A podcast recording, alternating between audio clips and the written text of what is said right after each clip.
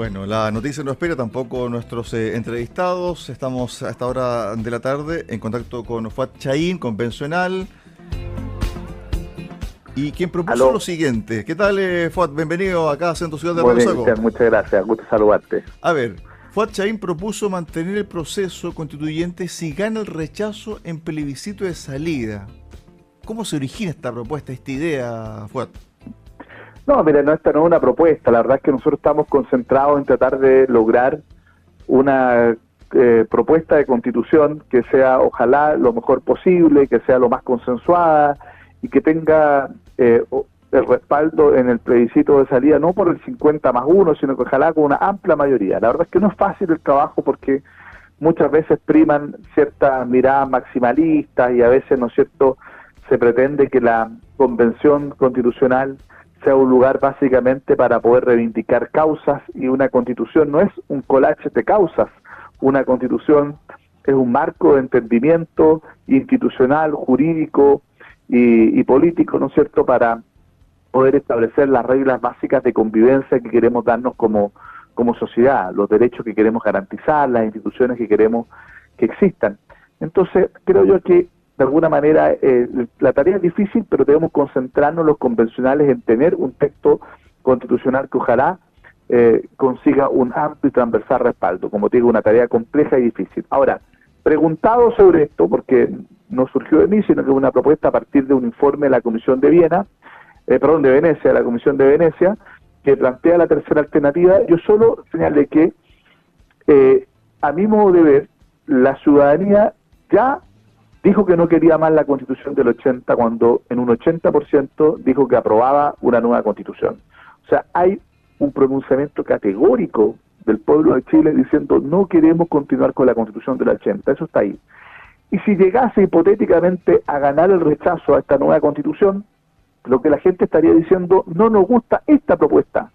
No, eso no, no puede significar que nos quedemos indefinidamente con la constitución del 80. Ya dijo que se iniciara un proceso constituyente.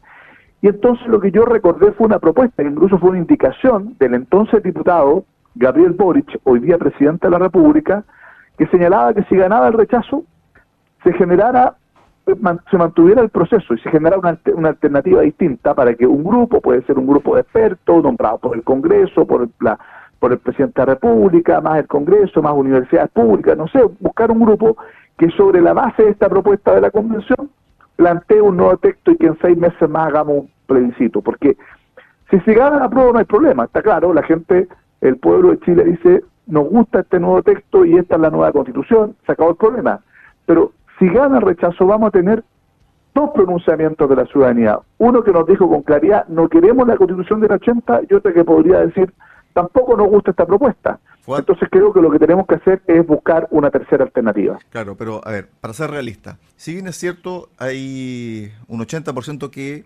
aprobó redactar una nueva constitución. Después de eso, ¿cierto? Viene esta convención y donde se cometieron muchos errores por parte del Congreso, pero eso ya es llorar sobre la leche derramada y en su momento se, se dijo eh, por la forma en cómo se tramitó la ley, por ejemplo, electoral, etcétera. Bueno, está lo que está. Pero también es cierto que pudiese ganar el apruebo, pero no con el 80% que ganó lo que dio origen, sino que, por ejemplo, 50 más 1, 52%. No hay que olvidar de que en la última elección, si uno pudiese hacer un parangón, José Antonio Caz obtuvo un 44%, sobre el 40%. Entonces, no es difícil de que uno pudiese suponer de que la propuesta de la convención pudiese obtener no más allá del 54%. Y eso evidentemente le va a hacer mal al país, porque va a haber desunión. Un grupo importante no quiere la nueva constitución y un grupo que no representa la gran mayoría del país sí la aprobó, con todos los bemoles que uno pudiese observar en el día de hoy. Y la propuesta que tú lanzas tiene que ver buscar una vía alternativa. Ahora, hay gente, hay también parlamentarios, congresistas, también gente de la academia que propone lo siguiente. Propone también plebiscitar, por ejemplo, el proyecto de Michelle Bachelet, que está en el Congreso y que se hizo, ¿cierto?, una serie de cabildos, se gastó mucho dinero y que está ahí. Está ahí para será aprobada y finalmente, en una de esas, ¿por qué no decirle a la ciudadanía, ¿sabe qué? Aquí tiene una opción B. ¿Por qué no optar por ese camino? Es decir, modificar la ley actual y que en vez que, que aprobemos, rechacemos lo que va a proponer la convención, digamos, ¿sabe qué? Me gusta la alternativa A, B o C, si es que quiere mucha gente o un porcentaje de ella quedarse con la constitución del 2015. Bueno, mire, lo que, lo que ocurre es que como, como le señalé en un principio, nosotros como desde la convención tenemos que tener uso del objetivo, preocuparnos de tratar de tener el mejor texto constitucional posible. En eso estamos concentrados, como te digo, a veces la tarea parece muy difícil, pero creo que es indispensable hacerlo. Yo por lo menos estoy comprometido en aquello, voy a trabajar hasta el último día para que así ocurra. Eh, creo que muchas veces las iniciativas muy sobredimensionadas que vienen de, las comisiones tienen un efecto moderador importante en el Pleno, donde operan los dos tercios, y hay que esperar el final de la película antes de adelantar el resultado, ¿ah? de, quién va a ganar y por cuánto va a ganar. A mí parece que es bastante arriesgado el poder eh, tratar de extrapolar el resultado de la segunda vuelta con el resultado del plebiscito, porque entre otras cosas el plebiscito de salida tiene voto obligatorio.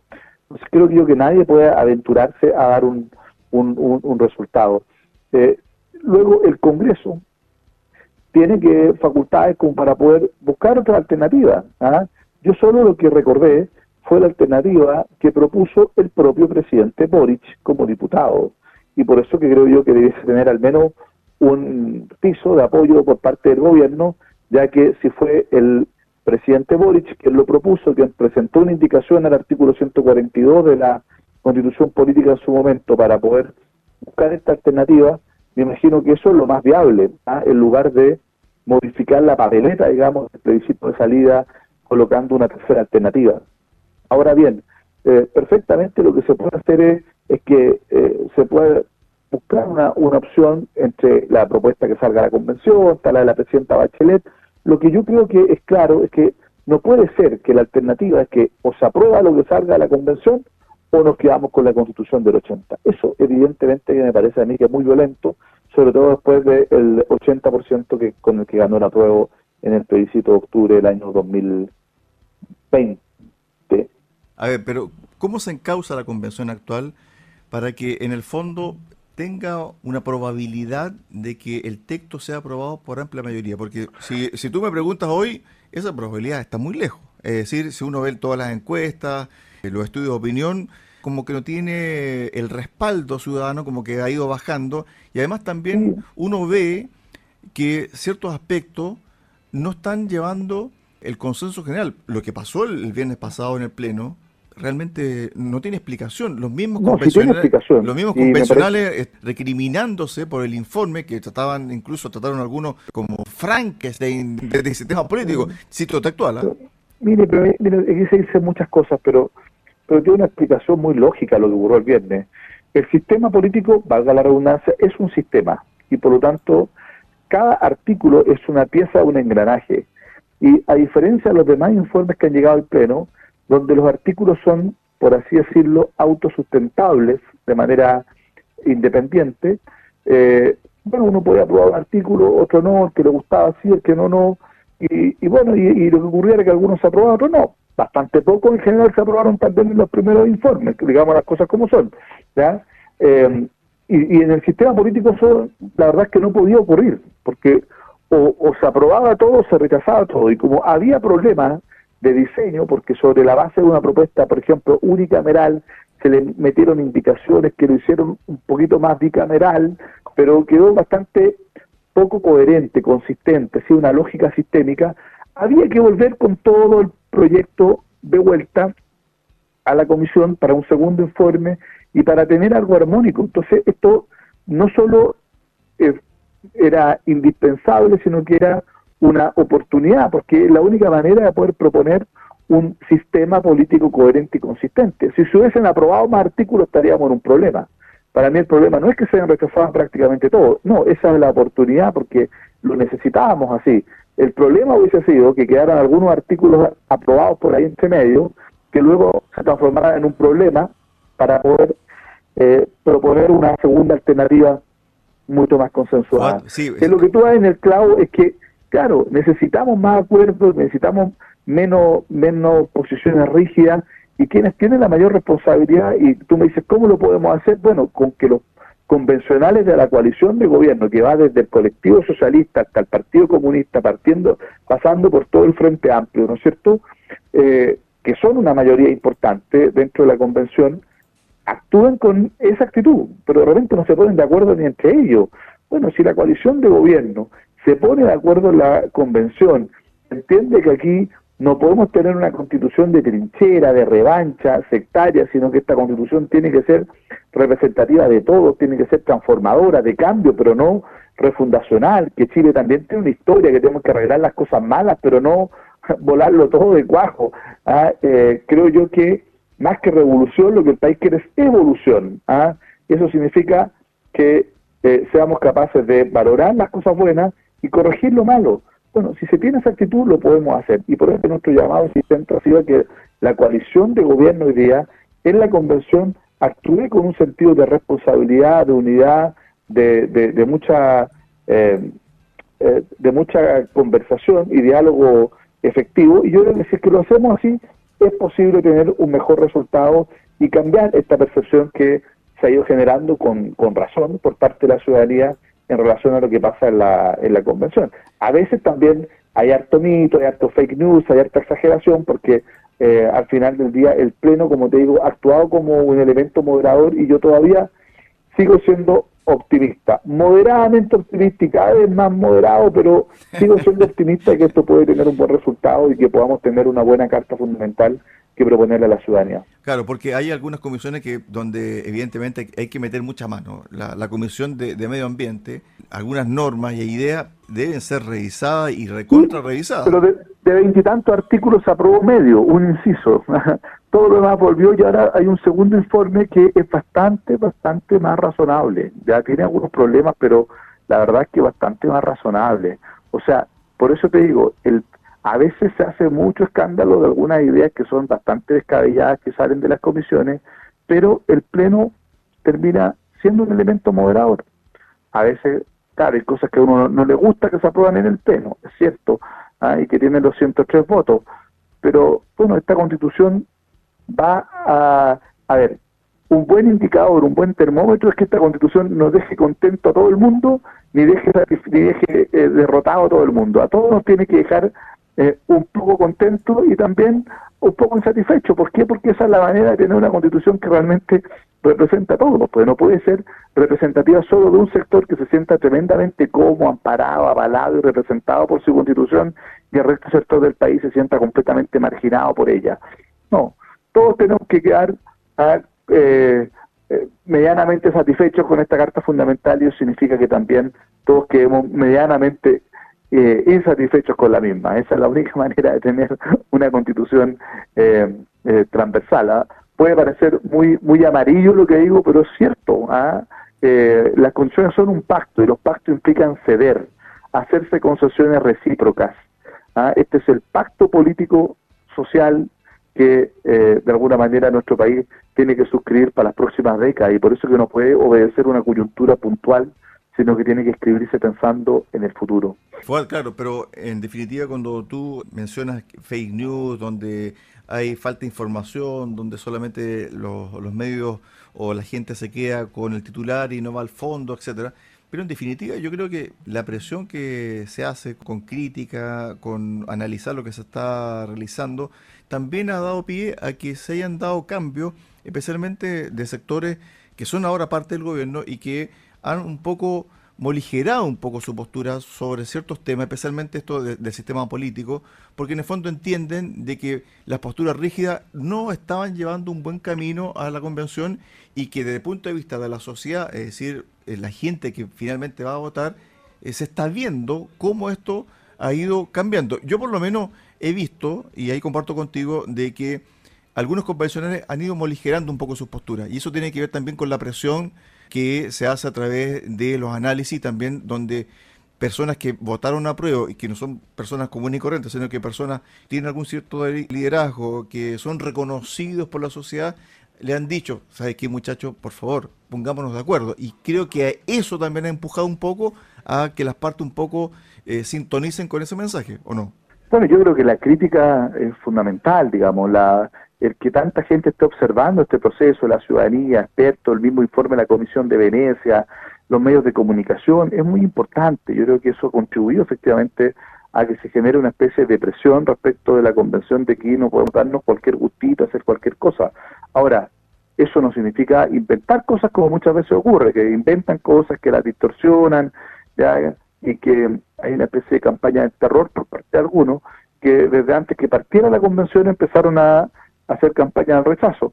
Bueno, yo creo que ellos equivocan el camino también. Entonces, una cosa son las fake news y las mentiras, como las ha habido, y otra cosa es una crítica y una crítica fundada. Y efectivamente se han cometido errores, efectivamente se ha mirado esto como una especie de espacio para reivindicar causas, cada uno levanta su banderita y queremos que la Constitución en el fondo eh, eh, exprese esa causa en todos y cada uno de los artículos y yo insisto, falta de arrepentir, está bien que así sea, porque muchas veces son causas muy legítimas y creo que es bueno que la Carta Fundamental saque a cargo de los temas que son de vanguardia, los temas que son contemporáneos, que hay que tocarlo, ya el tema del feminismo, el tema de la plurinacionalidad, el tema del medio ambiente, etcétera, de la descentralización. Pero otra cosa, ¿no es cierto?, es que creamos que estas causas tienen que estar en todos y cada una de las normas de una manera, eh, yo diría, muchas veces extrema, ¿ya? mirada maximalista. Yo creo que eso es lo que nos corresponde, porque hay que tener siempre una mirada general. No podemos permitir que los bosques, los árboles no nos dejen ver el bosque. No tenemos que, eh, no podemos transformar esto en una sumatoria de causas y que se descuide lo que tiene que ser el funcionamiento y el bien común general del país. ¿Ah? Eso es lo que lo tiene que inspirar, ¿ah? una mirada de país, cómo queremos que sea nuestro país, cómo queremos que avance y no simplemente cómo eh, la causa de la cual yo soy activista está reflejada en la Carta Fundamental. Y yo creo que ese es uno de los riesgos que tiene la Convención y yo creo que se ha ido morigerando, que se ha ido moderando y espero que al final del día podamos tener una Carta Fundamental que realmente represente un, eh, espíritu distinto, digamos, que hemos visto por momento de la convención. Eso requiere harto trabajo, harta conversación, harta crítica, harto autocrítica también, ¿ah? pero yo creo que estamos a tiempo. ¿ah? Y, creo que hay eh, ciertas votaciones en el Pleno que son esperanzadoras en ese sentido. Fue eh, la postura del gobierno ante la convención, porque en el fondo este gobierno va a entrar en la historia si es un éxito rotundo y donde se apruebe con una amplia mayoría esta propuesta de la nueva constitución o liceanamente también si es que fracasa. Por lo tanto, este llamado que hizo, por ejemplo, el convencional Marcos Barraza a decir que el gobierno debe salir a llamar a aprobar la convención. ¿Es muy temprano? ¿Le está poniendo presiones al gobierno? ¿Cómo lo ves tú? Sí, ello corresponde. Mientras no tengamos un texto definitivo, sería una irresponsabilidad que cualquier persona se pronuncie o a favor o en contra de algo que todavía no existe. Si la propuesta de nueva constitución no existe, entonces, ¿cómo vamos a llamar a aprobar algo que todavía no existe? Ah, eso me parece a mí que es más bien un recurso retórico, político, pero, pero es faltar el respeto a la ciudadanía. ¿ya? Yo creo que usted tiene razón. La suerte de este gobierno va de la mano con la suerte del proceso constituyente. No le puede ser indiferente, pero más que llamar a votar, debiera preocuparse que su coalición colabore para tener un texto que no solo eh, garantice el triunfo, no porque llama a votar el presidente Boric, sino que porque los ciudadanos se sienten interpretados por esa nueva constitución. Y, ojalá que ese, ese triunfo, la prueba sea por una mayoría abrumadora, pero para que, así ocurra, esta constitución efectivamente tiene que ser eh, esta casa de todos, como se ha hablado, es decir, un texto en el cual todos los ciudadanos se sientan representados y no solo los que tienen determinado pensamiento. Estuvimos con Fuat Chay, convencional, conversando básicamente del trabajo de la convención y sobre esta propuesta que está tomando fuerza, ojo, está tomando fuerza desde finales del año pasado hasta el día de hoy, esta tercera vía que se pudiese concretar de aquí en más, ¿cierto? Para que los chilenos opten por una opción o por otra opción. Eso por lo menos es lo que se está viendo en el papel. Todavía falta mucho camino por recorrer, también le falta mucha agua por correr en la convención. Gracias, Fuad, un abrazo. Gracias, que esté muy bien, chao. chao.